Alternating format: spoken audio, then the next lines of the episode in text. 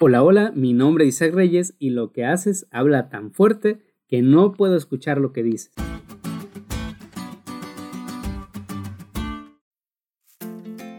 Imagina lo siguiente. Spook va caminando por la acera de una calle muy transitada. Era una tarde muy fría, pero se sentía tan inspirado que decidió salir a dar un paseo.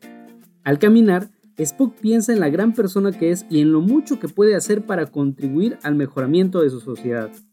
Sin querer esperar más, se acerca a un hombre que recargado en una pared busca refugiarse del frío.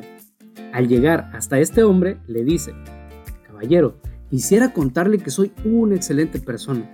Veo que usted tiene frío, así que para que vea lo bueno que soy, le pediré que se quite su abrigo y me lo dé. El caballero, desconcertado, le responde, No puedo darte mi abrigo porque tengo mucho frío. Además, Veo que tú estás bien abrigado y no lo necesitas. A esto, Spock le responde, pero señor, ¿acaso no ve que soy la mejor persona que usted puede encontrar en esta ciudad?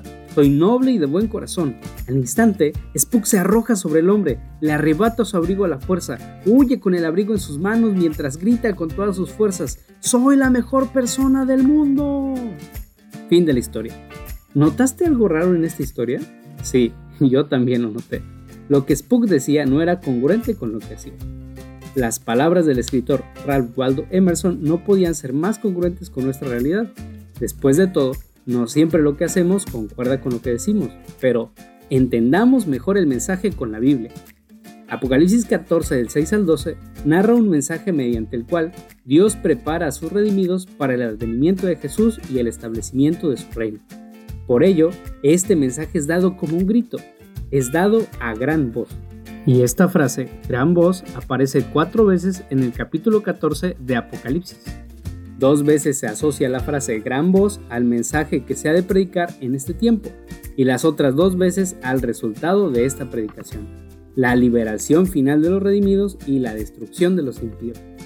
Este mensaje debe ser pregonado a gran voz porque polarizará al mundo entero en dos grupos, los que reciben el amor a la verdad y lo manifiestan en los actos de su vida, y los que deciden vivir una falsa religiosidad o simplemente rechazan la verdad. Aquí es donde volvemos a la frase inicial.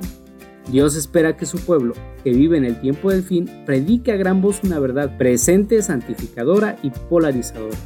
Por eso, temer a Dios y darle gloria porque la hora de su juicio ha llegado es más que letras. Podríamos decir que la forma en la que viven los redimidos habla tan fuerte que lo que dicen es como una gran voz que puede ser escuchada por toda nación, tribu, lengua y pueblo. Tus acciones demuestran que te estás preparando para encontrarte con Jesús y conducen a otros a prepararse. Hoy tienes la oportunidad de que tus actos clamen a gran voz las verdades del Evangelio. Mi oración por ti es que permanezcas en Dios, que tu vida dé mucho fruto y el mensaje del advenimiento a todo el mundo sea una realidad que nos conduzca a encontrarnos con Jesús. Maranata. ¿Te diste cuenta lo cool que estuvo la lección? Recuerda leerla y compartir este podcast con todos tus amigos. Es todo por hoy, pero mañana tendremos otra oportunidad de estudiar juntos.